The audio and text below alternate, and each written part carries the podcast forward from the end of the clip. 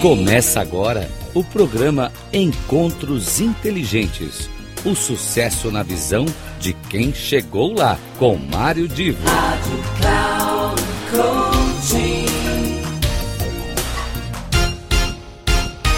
Alô, alô, queridos ouvintes da Rádio Cloud Coaching, aqui é Mário Divo. Mais uma vez estamos dando início ao nosso Encontro Inteligente, um programa em que às vezes eu entrevisto, às vezes eu sou entrevistado, mas também muitas vezes eu trago aqui a conversa entre duas pessoas com um conteúdo que pode ser muito útil para você e particularmente hoje eu vou trazer a primeira parte e na semana que vem eu apresento a parte final de uma entrevista do meu grande amigo Tomás Naves. Tomás Naves é o diretor de marketing da TV Record Rio, mas tem uma carreira muito, muito bem sucedida em várias empresas. E o Tomás foi entrevistado pela Letícia de Freitas e Castro, que é a CEO do Grupo Identidade. E este grupo tem um programa em particular de entrevistas com personalidades do mundo dos negócios, que um programa que se chama Identidades de Sucesso. Pois bem, a Letícia teve essa conversa muito interessante com o Tomás e vocês vão perceber o seguinte, nessa primeira parte que eu vou apresentar, o Tomás comenta um pouco da história dele, da família, como ele acabou vindo parar no Rio de Janeiro. E é muito interessante porque é, muita gente vai perceber alguma identidade com o seu cotidiano, com a sua luta ou a luta de alguém da sua família para conseguir uh, cumprir com um sonho. Um grande abraço, acompanhe a entrevista e eu volto depois para as minhas palavras finais. Tomás Naves, que prazer te receber no Identidade prazer de Sucesso. Meu. E obrigada por nos receber aqui no novo escritório da Record Rio TV. Ah, prazer todo nosso. Tomás, a sua carreira, a sua vida, ela é muito norteada por um lema: é, desafio, ousadia e coragem. E eu acredito que a primeira, o primeiro passo de ousadia e coragem que você teve foi quando você tinha 19 anos, que você se desvinculou da empresa da sua família lá em Minas e foi fazer a sua carreira. Como é que essa tomada de decisão influenciou o resto da sua vida? Olha, é difícil responder é, a uma pergunta como essa porque eu realmente não sei o que eu tinha na cabeça naquela idade, né, para poder te dizer o que, que realmente norteou a decisão, né? Porque olhando assim de, de, de frente para trás, né, me parece uma decisão meio, meio abrupta irresponsável, né? inconsequente. Né? É, mas cada vez que eu penso na decisão que eu tomei lá atrás, né, eu vejo que foi uma das decisões mais corretas que eu tomei na minha vida. Né? Então é engraçado isso, né? porque às vezes você tem que tomar decisões, às vezes em momentos que você ainda não está nem preparado, né? do ponto de vista, vamos dizer, da maturidade, do ponto de vista da, é, do, do, conhecimento né, da, da, dos caminhos que a vida pode te, te para onde a vida pode te levar. Né? Ali naquele momento, o, o, mais certo, né, o mais talvez o mais cômodo, né, a palavra talvez certo não seja a palavra adequada, o mais cômodo seria ficar ali. Né? Ali eu tinha tranquilidade, ali eu tinha é, é, continuidade, ali eu tinha perenidade, ali eu tinha é, é, uma posição que todo mundo gosta de falar, né, que é a zona de conforto, né, é, a empresa da minha família, né, é, e eu optei pelo caminho mais, mais difícil, né, o, caminho é, talvez com mais espinho, que era ir para uma área de desconforto, de desconhecimento, nunca tinha trabalhado fora das empresas da minha família, né, nunca tinha tido a oportunidade de vivenciar o mercado de trabalho, né, como ele é, né, é, feroz, né? É, é, que realmente você tem que mostrar que veio e, e aquilo por algum motivo, por, algum, por alguma razão realmente, naquele momento eu tomei a decisão que eu considero uma das decisões mais acertadas da minha vida, né? É, eu costumo dizer também que eu com 19 eu tinha já uma cabeça de 25, uhum. porque é, eu perdi minha mãe muito cedo. Né? Perdi minha mãe, ela tinha quatro, eu tinha 4 anos de idade, ela tinha 29 anos. E isso foi uma coisa realmente é, dura, né? no momento né, do início da vida e tal. Né? E aí é, eu tinha dois irmãos muito novinhos, uma irmã de dois e um irmão de um ano, então eu era o mais velho. Então aquela coisa de senso de responsabilidade sempre foi meio que uma coisa que meio que me foi colocada meio que na cabeça, meio que a fórceps. Não, você é responsável, você tem que cuidar dos seus irmãos, você é o mais velho, não sei o que e tal. Depois disso, eu saí de casa também, eu, eu, meu pai se casou de novo, né, muito rápido, porque ele tinha três filhos e ele ficou meio que desesperado, ele era empresário. Aí ele tinha três filhos pequenos em casa. Imagina, se os homens hoje têm dificuldade de cuidar dos filhos, imagina naquela época, né? Muito mais difícil, né? É, estamos falando de 50, 50 anos atrás. Sim, né? não era então, nem. A sociedade nem entendia nem isso. Nem entendia ainda, isso. Né? Então, é, eu acho que ele não sabia nem, sei lá, trocar uma fralda. Acho que ele nunca tinha dado um banho no filho e tal. Ele se desesperou, casou com seis meses com, uma, é, com a minha madrasta, que tá, tá até hoje mora em Belo Horizonte. E, e, e nós passamos a ter uma nova família, né? E aí, em função talvez dessa minha, dessa minha responsabilidade muito aguçada, talvez em cima dessa questão que a família da minha mãe colocou em cima de que ah, você tem que cuidar dos filhos, talvez eu tenha criado ali um ambiente muito, é, muito áspero, muito rígido, muito, é, é, sei lá, atritoso com a minha madrasta. E aí, com 14 anos, eu fui colocado para fora de casa, eu saí de casa com 14 anos de idade, e fui morar numa cidadezinha no interior de Minas. Ele falou, Pô, você topa? Então eu falei, topo, internato, vamos embora. E eu topei e ser internado, internado no sentido do internato, né? não sim, internado sim. nem hospital, né? internato de escola. E, e pegamos o carro e fomos de carro para Brasília, que era longe pra caramba dessa cidadezinha. Oito horas de viagem, nove horas de viagem, não lembro direito. Mas muito chão. E aí pegamos eu e ele, pegamos minha mala e fomos embora. Chegamos lá, ele só foi constatar que não tinha mais o internato quando ele chegou em Lavras. Então não tinha mais internato. Ele queria voltar para trás. Eu falei: não, agora eu não volto mais, agora aqui eu fico. Não, mas como é que você vai ficar? Não tem internato? Não, vou ficar, dá um jeito. Conversa aí com as pessoas tal. Ele não tinha os amigos, já não eram mais os amigos da época dele. Aí acabou que ele concordou e eu fiquei meio que num regime meio de. Eu morava numa. numa como se fosse uma. uma como é que fala? quando tem na cidade interior uma. Tipo uma pensão? Tipo uma pensão, assim? exatamente. Hum. O antigo internato, que era a escola onde ficavam as meninas, que era o Carlota Kemper, tinha virado um hotel para estudantes. Como se fosse uma. Como é que chama isso na cidade interior? Tem um. Né, é, sabe república. quando eles juntam? República. Era meio uma república. Uhum.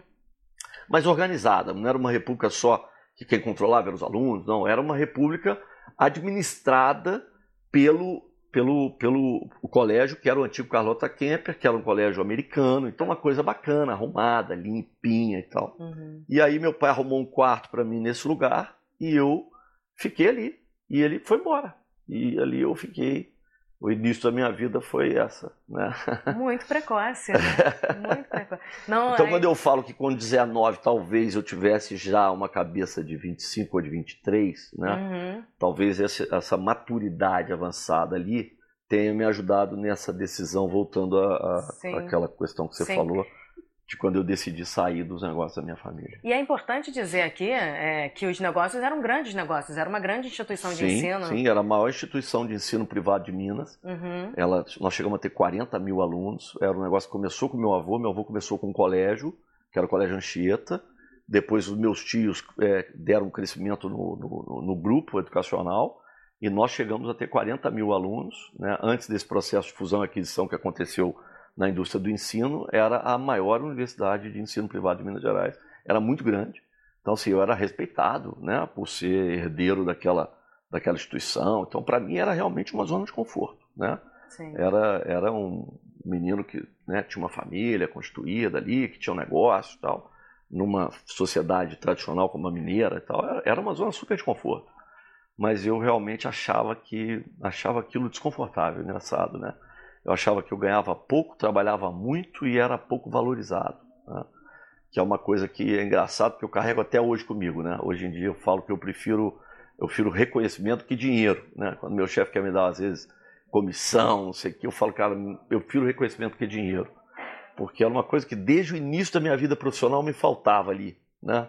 porque os meus tios não reconheciam, porque era da família, né? Uhum. Então, é, esse era o ingrediente que fazia falta é, para mim. E dinheiro muitas vezes é consequência do reconhecimento. Exatamente, né? exatamente. Então é, tem uma ordem aí das coisas.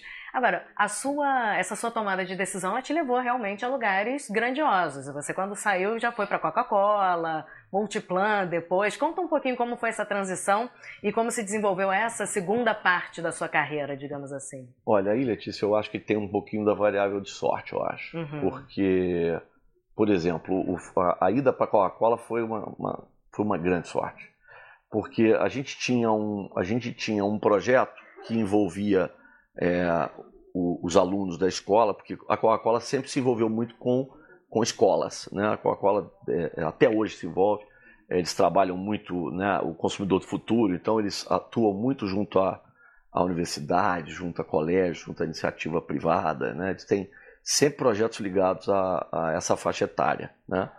E aí a gente tinha um projeto que na época meu tio tinha desenvolvido, chamava Caravana da Coragem, que era uma que era uma, uma caravana que ia nas escolas públicas, porque o ensino público lá, na época, ele só ia de primeira a quarta, não tinha o quinta a oitava, que hoje equivale, eu já não sei mais como é que está hoje o... Também não sei. É, porque antigamente a primeira a quarta, a quinta, oitava e depois científico, né?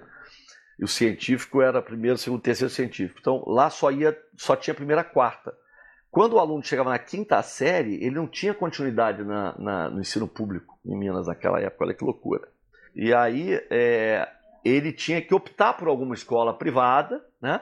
E o meu tio entendeu que ali era um gargalo importante para a gente trabalhar a cabeça desse universo de alunos da iniciativa pública, para que eles, quando definissem para qual escola iriam, eles migrassem para a nossa escola, que era o Colégio Anchieta.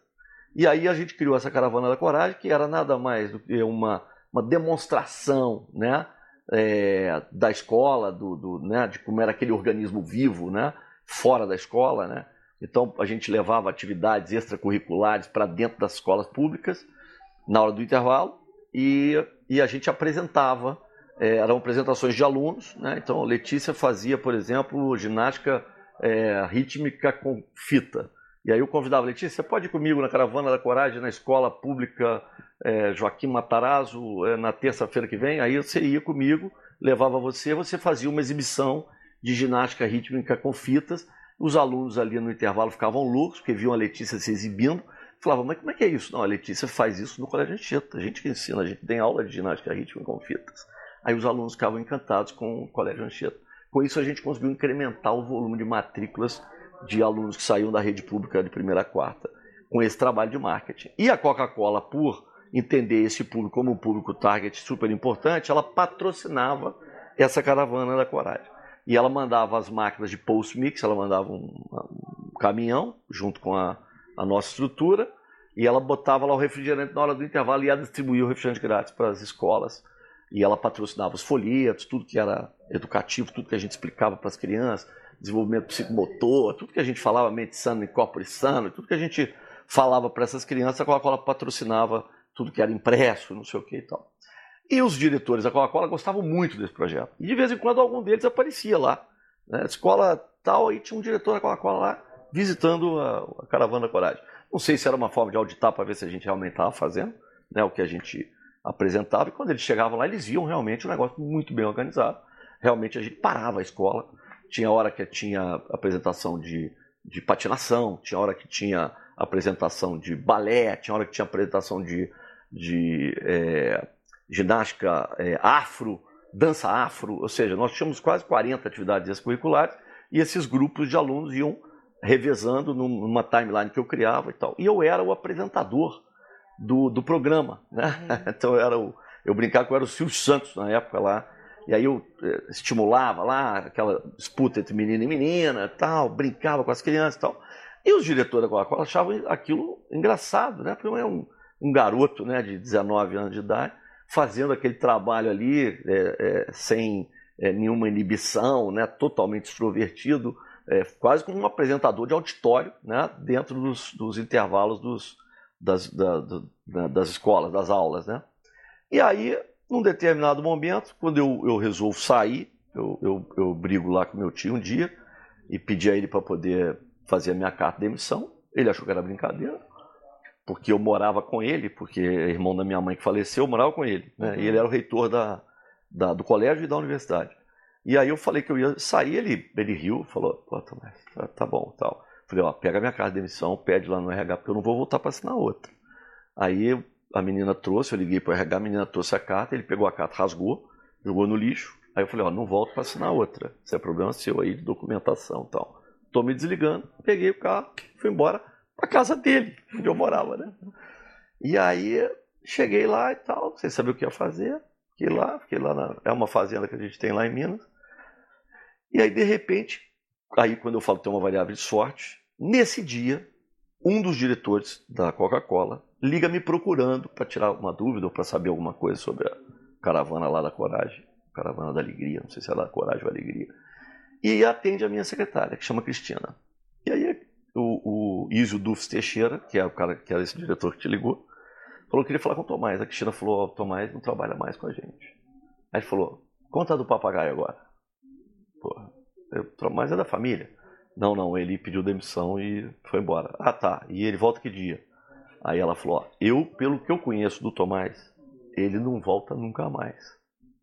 Eu falo que a, a, uma das, das migradas da minha vida eu devo a ela, eu brinco com ela, né, até hoje, que ela está lá em Belo Horizonte, a Cristina. Falou as palavras certas. As palavras né? certas, porque ela podia ter falado qualquer outra coisa, Sim. né? Mas ela talvez ali imaginou que era uma, sei lá, que era uma oportunidade. Eu não sei o que ela imaginou também, né?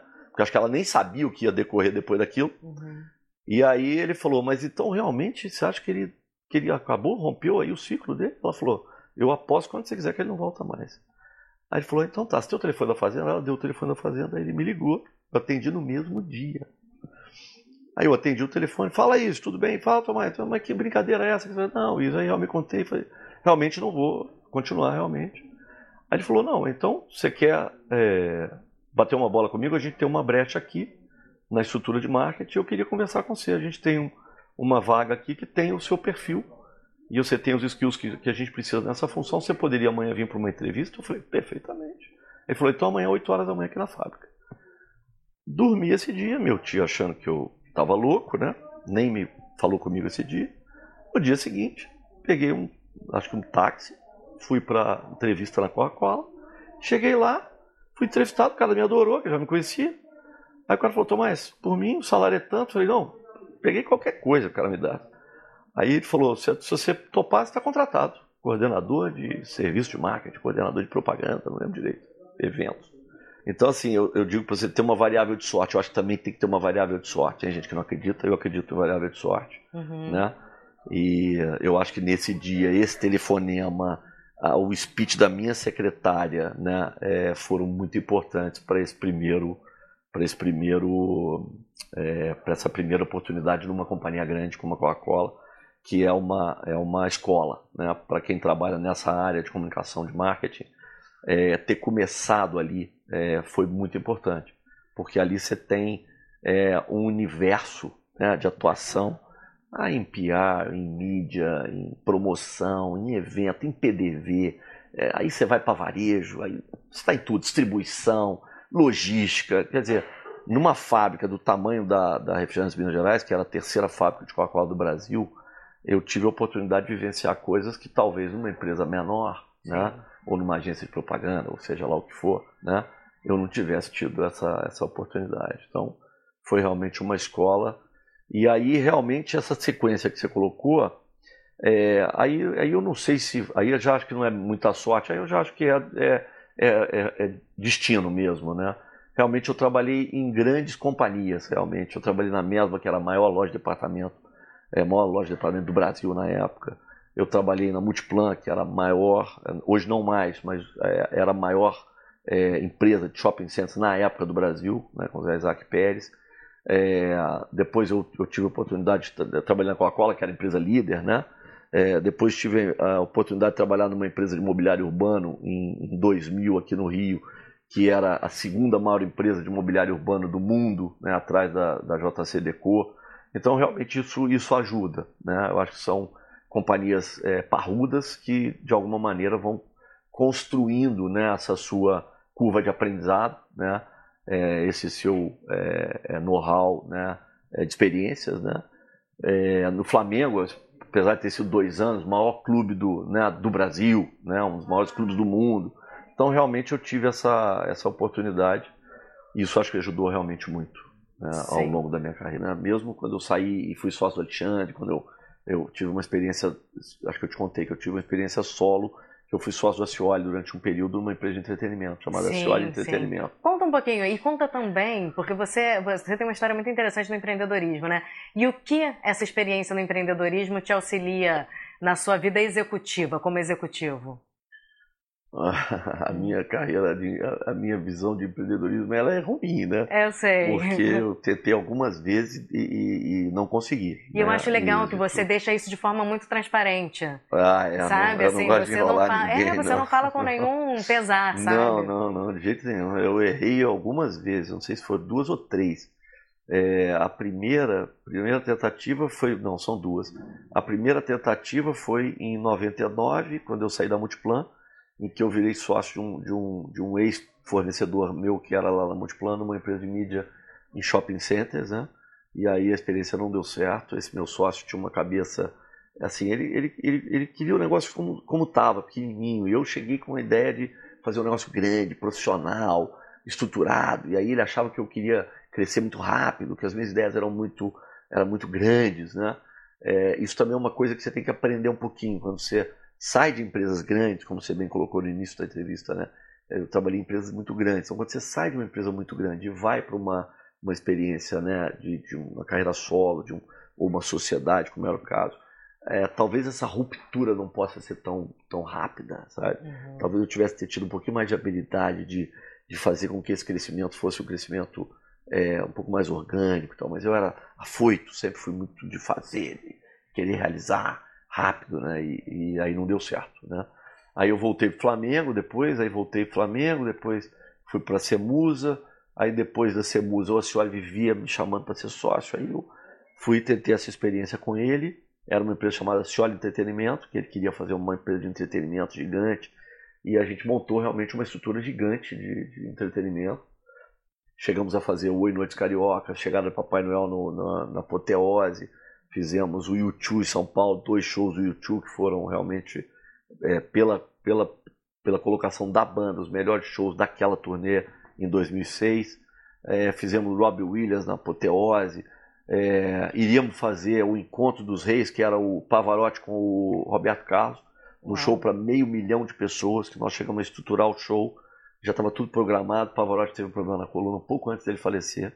Teve um problema na coluna e cancelou o show faltando quatro dias para o show acontecer. E aí nós tivemos que, foi uma loucura, porque eu tive que fazer uma campanha para as pessoas não irem, porque o Aécio era governador na época, exercício, e o Aécio não queria que aparecesse ninguém lá, porque não ia ter ninguém, não ia ter Roberto Carlos, não ia ter o, o Pavarotti, então foi um horror, essa é a campanha de não vá, uhum. né? não vá, não vá, não vá, show cancelado, um negócio horroroso, horroroso. E, e custo, e, e palco pronto, e aí o cara da produção não quer saber que o Pavarotti cancelou, confusão generalizada. Né?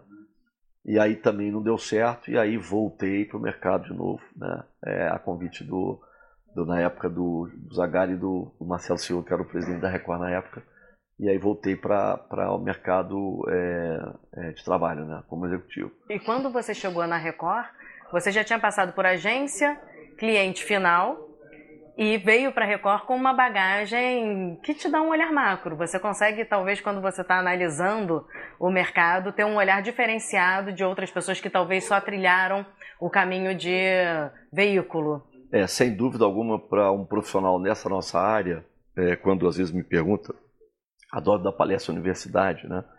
Porque é uma oportunidade que eu tenho, de alguma maneira, de imaginar que eu estou ajudando as pessoas, né? Com uma visão de futuro ou com um passo correto né, na, na carreira que está começando e tal. Eu gosto muito desse, desse trabalho. E uma das coisas que eu falo é isso: se tiver a chance de permear os três lados, né, eu, eu, eu acho isso super importante. Acho que isso também é um diferencial curricular né, uhum. importante, porque você é, conhecer o que acontece né, no mundo do cliente, que é o decisor, que é o dono da verba, que é o, o, o budget, que é o contratador, que é quem contrata a agência, que é o que define para que veículo vai né, é, o dinheiro da mídia, né, para você conhecer também a agência, saber o que acontece dentro da agência, o universo da agência, aquela rotina da agência, os, os conflitos que acontecem ali dentro, entre criação, atendimento, mídia, RTVC, é, é, e depois você vir também para o lado do veículo, e aí você poder enxergar, como você bem colocou, esse, esse, esse negócio né, é, de uma maneira assim, mais, mais assim ampla, né? É quase como se fosse um guarda-chuva, né, onde eu vejo o que acontece nos três ambientes, realmente te dá uma, uma, um diferencial é, sob o ponto de vista da análise, sob o ponto de vista do que fazer, é, como cobrar, né? Você sabe quando você pede uma campanha o atendimento fala, pô, Tomás, não me pede isso em três dias, cara, não vou conseguir. Você sabe que a criação não vai entregar para ele em três dias, então não adianta você, estor você porra, apertar o, o, o, o, pescoço do cara, porque o cara não vai te entregar, entendeu? Tem gente que nem sabe como é que aquilo trafega dentro da agência, né? uhum. né? Que sai, que o atendimento tem que porra, sentar ali, tadinho, fazer um pedido de serviço, que aquilo ali vai para o tráfego, o tráfego distribui aquele troço, né? E vai para a mídia, a mídia fazer o plano de mídia, e vai para a criação, para a criação começar a criar no dia seguinte, 11 horas da manhã, porque os caras chegam 11 horas da manhã. Então, assim, eu acho que realmente é, te dá realmente uma, uma, uma dimensão diferente do mercado e facilita as coisas, na minha é, opinião. Não. É, não, e você entrou na Record, não, não entrou, mas ao longo da sua trajetória na Record, você está pegando um, um momento de transição muito sensível na, na, na, indústria de televisão. Sim. Né? É, primeiro a questão da, da televisão paga, televisão a cabo, que a Record se posicionou com a Record News, enfim, outras grandes emissoras também se posicionaram, mas agora vocês estão numa segunda leva que é essa enormidade de opções de streaming que estão acontecendo aí, cada dia surgem streamings diferentes. Como é que você enxerga essa mudança de mercado e como a Record hoje se posiciona? Olha, eu acho que na, na, na, no primeiro grande movimento, bem colocado por você, que é a questão do, das TVs fechadas, a gente meio que ficou de fora daquilo ali, né? A gente tinha ali um posicionamento ali com o canal de notícias, né, de uma maneira tímida, né, perto dos outros, né, dos, dos outros players. Aí na época você tinha TVA com enormidade de canais, né, você tinha a própria Globosat, né, e, NET com volume inacreditável de canais. E a gente realmente ficou ali é, bem tímido nesse, nesse tabuleiro, né. É, mas a gente conseguiu, quer dizer, a força da TV aberta ali, né, suplantou essa, essa dificuldade, né, de brigar com o mesmo arsenal né, de, de, de oferta de, de mídia né, em linha. E a gente conseguiu passar por, essa, por esse processo. Eu acho que hoje, com é, isso é uma coisa que as pessoas às vezes é, têm dificuldade em enxergar, né? Eu acho que o problema do streaming hoje afeta muito mais a TV fechada, uhum. que foi um segmento que a gente não ocupou, né? É, por sorte ou por azar, né? É, o fato é que a gente não está sofrendo tanto que a gente não tem a fechada. O que no passado era um, um complicador, agora passa a ser um facilitador ou um, um, ou um atributo que a gente não, não, não tem, a gente não está oferecendo, é, a gente está recebendo concorrência, uhum. né? Ao fato que você pega, por exemplo, as TVs por assinatura estão sofrendo perda de assinante, consequentemente, nos últimos cinco anos, né? Perderam quase um milhão de assinantes nos últimos cinco anos. É, na minha leitura, é, não sou dono da verdade, mas a minha, a minha leitura, já estou nesse mercado há um bocado de tempo, eu acho que a perda, é, a, a, o streaming ataca mais a TV fechada. Né? Pois bem, meus queridos, com essa afirmativa do Tomás de que o streaming ataca mais a TV fechada, eu vou parar a entrevista dele para Letícia por aqui, convidando você para que nos acompanhe na semana seguinte, aonde você vai ter o começo da entrevista nesse ponto em que ele explica o porquê dessa conclusão. Até lá e um grande abraço para vocês.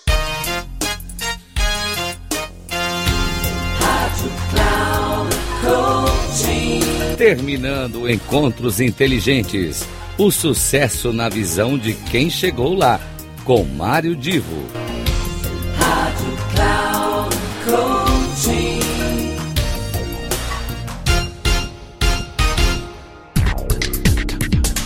Não perca Encontros Inteligentes. O sucesso na visão de quem chegou lá, com Mário Divo. Sempre às terças-feiras, às 8 da manhã, com reprise na quarta às 12 horas e na quinta às 16 horas, aqui na Rádio Cloud Coaching. Acesse o nosso site radio.cloudcoaching.com.br e baixe o nosso aplicativo not Google Stars.